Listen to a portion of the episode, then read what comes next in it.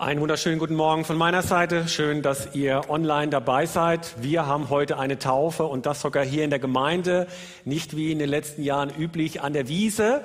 Ähm, die Täuflinge haben sich das gewünscht, dass wir das heute hier machen. Von daher echt super. Und bei den Temperaturen und vielleicht regnet es ja noch, ist das vielleicht sogar die beste Entscheidung gewesen.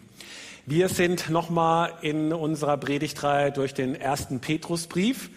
Ähm, Thema lautet Taufe und Auferstehung. Wenn ich so an meine persönliche Geschichte mit der Taufe denke, dann muss ich sagen, dass sich meine Haltung und meine Einstellung ähm, im Blick auf die Taufe total verändert hat. Als jemand, der als Säugling getauft wurde, keine aktive Erinnerung daran hat und auch nichts damit groß verbunden hat, habe ich mich in der Auseinandersetzung doch dazu entschieden, nochmal mich mit 26 Jahren erstmalig taufen zu lassen. Und so freue ich mich, dass wir heute über diese Taufe nachdenken und ich will neu so die Freude wecken an dem, was die Taufe für unser Leben bedeuten kann und was Gott uns auch mit der Taufe einfach zusagen will. Und will auch Mut machen, an deine eigene Taufe heute zu denken und auch nochmal so vielleicht in einem persönlichen Gebet später in der Betungszeit nochmal sozusagen, danke Jesus für dein Ja zu mir. Danke für diese sichere Hoffnung, die du mir gibst, dass ich aus dem Gericht gerettet bin. Und danke, dass ich jetzt für dich leben darf. Der Abschnitt, den wir heute miteinander anschauen, kommt aus dem ersten Petrusbrief. Und ich will ehrlich sein, ich habe das einfach so gemacht in der Vorbereitung. Ich habe einfach geguckt, wo ist von Taufe die Rede im ersten Petrusbrief. Und den Bibeltext habe ich genommen. Ähm, in der Vorbereitung habe ich mich dann gefragt, war das so schlau? Ähm, wie ihr gleich noch sehen werdet, dieser Bibeltext hat es echt in sich. Aber dennoch wird deutlich, Jesus Christus ist unsere Hoffnung, weil er auferstanden ist und lebt. Wir lesen gemeinsam 1. Petrus 3, die Verse 18 bis 22. Da lesen wir, Christus selbst hat ja ebenfalls gelitten, als er der Gerechte für die Schuldigen starb. Er hat mit seinem Tod ein für allemal die Sünden der Menschen gesühnt und hat damit auch euch den Zugang zu Gott eröffnet. Ja, er wurde getötet, aber das betraf nur sein irdisches Leben, denn er wurde wieder lebendig gemacht zu einem Leben im Geist. Und so zu neuem Leben erweckt, ging er zu den Geistern in der unsichtbaren Welt, die sie zu Noahs Zeit gegen Gott aufgelehnt hatten und die jetzt bis zu ihrer endgültigen Verurteilung gefangen gehalten werden und verkündigte ihnen seinen Sieg. Damals in den Tagen Noahs hatte Gott in seiner Geduld mit dem Gericht gewartet, bis die Arche gebaut war. Doch als dann die Flut kam, wurden nur wenige, nicht mehr als acht Personen in der Arche durch das Wasser hindurchgetragen und gerettet. Das Wasser von damals war das Gegenstück zum Wasser der Taufe und dieses Wasser rettet jetzt euch. Denn bei der Taufe geht es nicht um etwas Äußeres, das Abwaschen von körperlichem Schmutz. Sich taufen zu lassen bedeutet vielmehr Gott um ein reines Gewissen zu bitten und dass die Taufe uns rettet, verdanken wir der Auferstehung von Jesus Christus, der jetzt, nachdem er in den Himmel gegangen ist, auf dem Ehrenplatz an der rechten Seite Gottes sitzt und dem die Engel und alle Mächte und Gewalten unterstellt sind. Jetzt habt ihr so eine kleine Vorstellung, warum das ein oder andere in diesem Bibeltext so ein bisschen herausfordernd ist. Ähm, diese Worte von Petrus haben es in sich und Martin Luther sagt über diesen Abschnitt, das ist ein wunderlicher Text und ein finsterer Spruch. Und er meint mit finster ja dunkel und unverständlich. Er sagt, das ist ein wunderlicher Text und ein finsterer Spruch, wie es nur einen im Neuen Testament gibt, so dass ich nicht genau weiß, was Petrus hier meint beten wir und kommen zur Taufe, okay? Wahnsinnig ermutigend, was Martin Luther hier so sagt, aber ich kann euch garantieren, heute werden wir das ein für alle Mal klären, was Petrus hier meint. Ein für alle Mal, okay? Nein, auch das natürlich nicht. Ich denke eher nicht. Ähm, aber auch wenn es, ich gleich mal mitteilen werde, was ich denke, was Petrus hier sagt. Dennoch, die Grundaussage von Petrus ist klar und deutlich. Petrus will in diesem Bibelabschnitt wieder ermutigen. Er will Mut machen. Wir erinnern uns, er schreibt ja an Leute, die damals in der heutigen Türkei-Region leben und die wahnsinnig unter Druck stehen. Warum stehen die unter Druck? Weil sie verfolgt wurden. Sie mussten, wurden vielleicht enteignet, haben äh, ihr Zuhause verlassen müssen und haben vielleicht auch das ein oder andere Familienmitglied verloren und das alles wegen ihres Glaubens. Und sie sind bedrängt an, an den Arbeitsplätzen, in der Nachbarschaft, vielleicht auch in den Familien sind sie bedrängt. Und Petrus will nochmal Mut machen, so nach dem Motto, hey, schaut doch mal, was für eine großartige Hoffnung wir haben. Denn so mancher von denen hat sich, wie vielleicht wir oder du dir ja auch schon mal gefragt hast, die haben sich so die Frage, ich an Jesus Christus glaube und trotzdem durch den ganzen Schlamassel durch muss, durch den ich jetzt durch muss. Was bringt es mir, dass ich an Jesus glaube und äußerlich und innerlich so bedrängt bin? Was habe ich denn davon, mit Jesus zu leben, wenn trotzdem alles außen herum wirklich so mies und mir so dreckig geht? Also ich habe mir diese Frage schon oft gestellt, gerade dann, wenn sich das Leben nicht so von seiner schönen Seite zeigt. Und wenn das auch deine Fragen sind, Petrus gibt dir und mir darauf heute eine klare Antwort. Aus meiner eigenen Erfahrung und aus Gesprächen mit anderen, da weiß ich, dass so in den Zeiten, in denen es uns nicht so gut geht, da schleichen sich ganz schnell so diese Gedanken ein, dass diese Schwierigkeiten, die wir erleben, dass die zurückzuführen sind auf unser mangelhaftes Glaubensleben. Dass wir denken, ja, ich erfahre das jetzt in meinem Leben und ich muss da durch, weil Gott mich bestraft. Gott will mir mal so eine geben, damit ich aufwache und konsequenter ihm nachfolge und so weiter und so fort. Solche Gedanken, also kenne ich ganz gut von mir und auch von anderen. Und diesem schädlichen Missverständnis, dem begegnet Petrus auf zweifache Weise. Er sagt als erstes, Jesus Christus hat doch selbst auch gelitten. Jesus selbst hat gelitten. Und das ist sicher kein Zeichen dafür, dass Jesus in den Augen Gottes irgendwie irgendwas falsch gemacht hat. Bei Jesus ist es so, durch Leiden hindurch geht's in die Herrlichkeit. Durch Leiden hindurch zur Herrlichkeit. Und mit anderen Worten sagt Petrus damit, also wenn derjenige, an den wir glauben, dem wir nachfolgen, wenn der für dich ans Kreuz gegangen ist, Scham, Schmach, Schande, alles Mögliche erlitten hat, Schmerzen, körperliches Leid erlitten hat, und du diesem Herrn nachfolgst, da, du, dann kann das durchaus normal sein, wenn du das auch erlebst. Und geh doch besser davon aus, dass es vielleicht auch in deinem Leben so ist. Das ist die Realität. Wundert euch nicht, sagt Petrus. Er sagt in Vers 18, Christus selbst hat ja ebenfalls gelitten, wie ihr, als er der Gerechte für die Schuldigen starb. Das sollen wir wissen. Jesus hat für uns gelitten, genauso wie wir gelitten.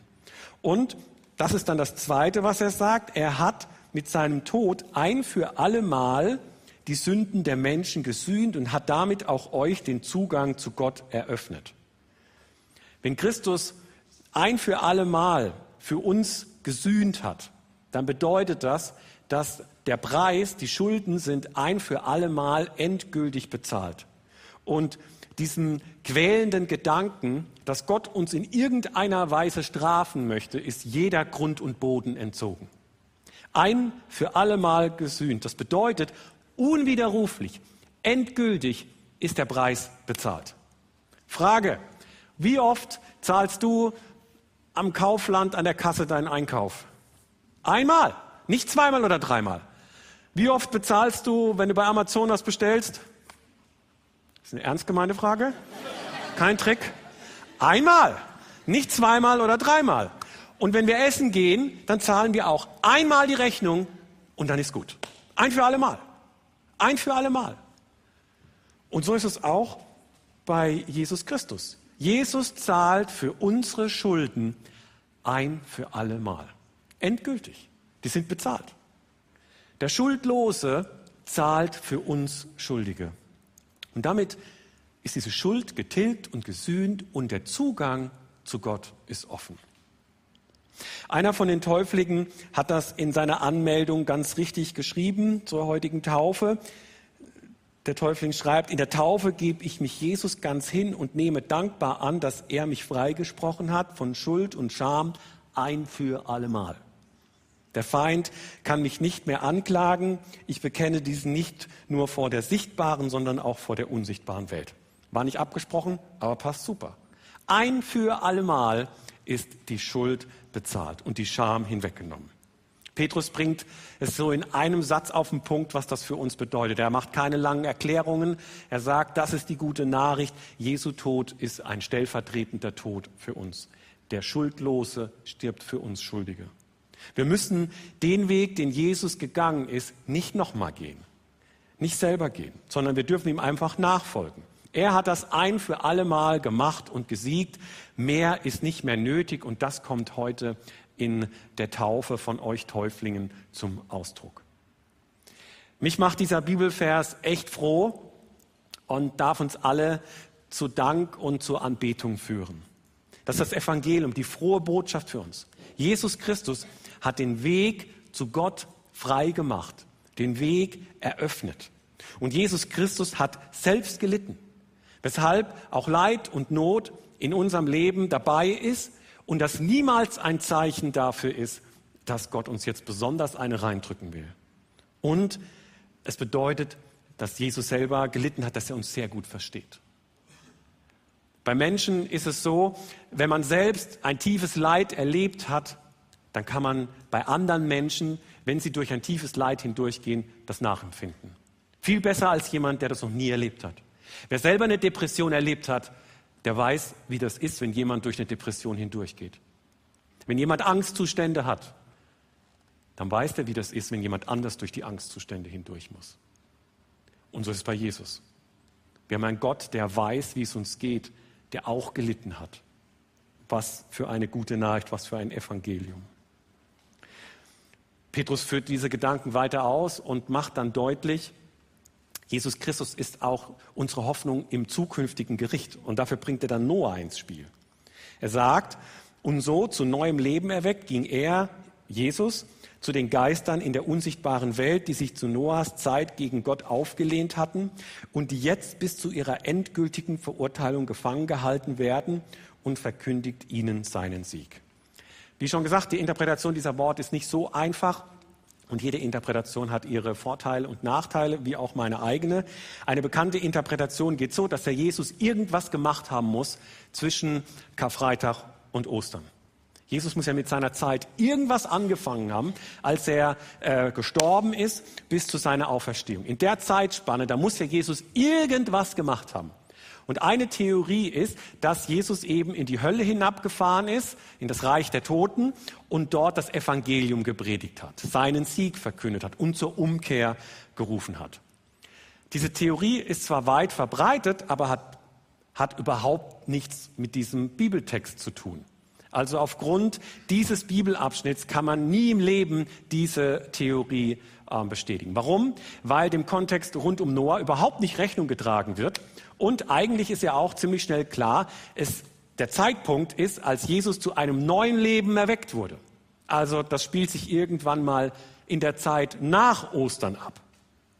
Ich persönlich folge der Interpretation der neuen Genfer Übersetzung und dafür geht man davon aus, bei den Geistern, da handelt es sich um Engel, die gegen Gott rebelliert haben. Diese haben Gottes, die haben zu Noahs Zeiten ähm, die Menschen zum Ungehorsam angestiftet und deshalb hat sich Gottes Zorn auf sie gerichtet und Gottes Gericht nach sich gezogen. Und was Petrus hier wieder macht, ist, er macht wieder so eine Rückkehr, einen Rückgriff auf das Alttestament, was er schon in den vorangegangenen Abschnitten immer wieder gemacht hat.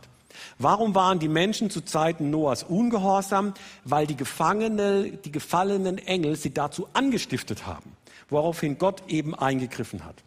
Und Petrus sagt hier, Jesus hat nach seiner Auferstehung diesen gefallenen Engeln seinen Sieg verkündet. So nach dem Motto, Ey, ihr habt gedacht, ich bin machtlos. Ihr habt gedacht, ich bin der Verlierer und habt euch deshalb von Gott abgewandt. Aber Etchibet, ich bin der Sieger. Schaut her. Ich bin der Sieger. Zugegeben, auch das bleibt irgendwie mysteriös, oder? Diese Interpretation. Aber mein Eindruck ist vor allem, Petrus möchte irgendwie auf alle Fälle Noah ins, ins Spiel bringen. Und auch wenn man den Petrusbrief und den zweiten durchliest, immer wieder bringt er Noah ins Spiel. Und dabei setzt er einige Dinge voraus, die wir heute nicht mehr so wissen, aber seine damaligen Leser sowohl wussten, ähm, als auch vielleicht durch eine, weil sie in der Zeit gelebt haben, als auch vielleicht durch eine alte Predigt, die sie irgendwie von Petrus ähm, gehört haben. Aber für unsere Ohren hört sich das irgendwie merkwürdig an. Daher ist für uns auch wichtig zu wissen, dass Noah zu der Zeit, als Petrus diesen Brief schreibt und in diese Region Kleinasien, wohin er diesen Brief schreibt, ähm, Noah so ein Hero war.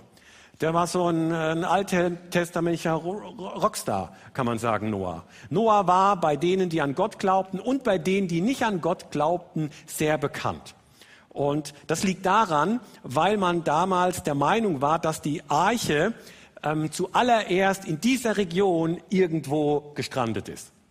Und Noah war damals so bekannt in dieser Region, dass man deshalb auch Münzen mit ihm geprägt hat, wo auch Teile der Sintflutgeschichte eben aufgeprägt sind. Und jetzt will Petrus sagen, hey ihr Lieben, ihr und eure Nachbarn, ihr kennt diese Geschichte von Noah super gut und ich zeige euch jetzt mal, was die Geschichte von Noah mit eurem Leben zu tun hat. Und deshalb bringt eben Petrus den Noah auf die Bühne und sagt, damals in den Tagen Noahs hatte Gott in seiner Geduld mit dem Gericht gewartet, bis die Arche gebaut war. Doch als dann die Flut kam, wurden nur wenige, nicht mehr als acht Personen in der Arche durch das Wasser hindurchgetragen und gerettet. Das Wasser von damals war das Gegenstück zum Wasser der Taufe und dieses Wasser rettet jetzt euch. Wenn wir die Geschichte von Noah lesen im Alten Testament, befindet sich ja ganz am Anfang des Alten Testaments, dann merken wir ziemlich schnell, diese Geschichte von Noah ist eine Geschichte des Gerichts. Gott richtet eine völlig entstellte Menschheit. Gott hat die Schnauze voll von den Menschen, wie sie damals gelebt haben, wie sie ihre Rebellion gegen ihn gelebt haben. Und deshalb richtet er sie. Und damals wird nur diese eine Familie verschont diese Familie von Noah. Und auch wenn in diesem Abschnitt so manches rätselhaft bleibt, recht klar ist, Petrus geht es darum, seine Leser durch die Verbindung zwischen der Noah-Story und ihrem eigenen Glaubenserleben zu ermutigen. Petrus will ermutigen. Und so ist es ja, die Christen in Kleinasien, die sind eine Minderheit, wie damals Noah. Und diese Christen, wer sind Anfeindungen ausgesetzt? Wie Noah damals. Ey Noah, du Idiot, warum baust du die Arche? Es regnet doch gar nicht. Und wie einst Noah ein Vorbild Gottes war und ein Prediger der Gerechtigkeit, wie es im Neuen Testament heißt, so sollen auch die Christen jetzt in dieser Zeit Vorbilder sein und das Evangelium predigen. Auch hier haben wir die Verbindung zu Noah. Petrus will sagen, und wie Gott damals die ungehorsamen Zeitgenossen Noahs gerichtet hat, wird er auch die eines Tages richten, die euch heute bedrängen. Und wie Noah und seine Familie in der Arche sozusagen auf dem Wasser gerettet wurde, so werdet ihr jetzt in Christus durch das Wasser hindurch gerettet. Merkt ihr so die Verbindung? Das Wasser von damals war das Gegenstück zum Wasser der Taufe und dieses Wasser rettet jetzt euch. Denn bei der Taufe geht es nicht um etwas Äußeres, das Abwaschen von körperlichem Schmutz.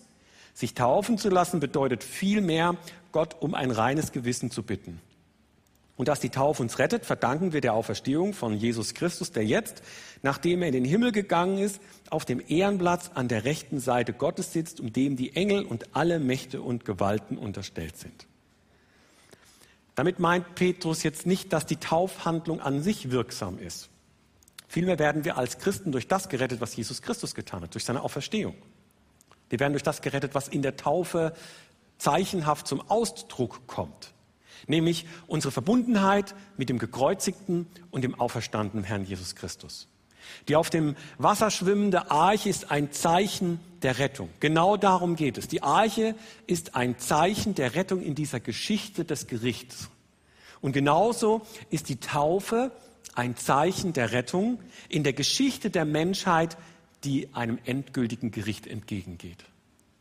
Die Taufe rettet? Ja, die Taufe rettet, aber nicht magisch und automatisch durch das Überkippen von Wasser.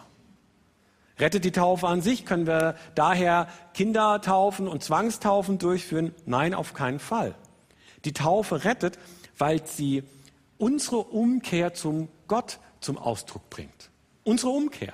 Dass wir das, was Jesus getan hat, für uns persönlich in Anspruch nehmen wollen.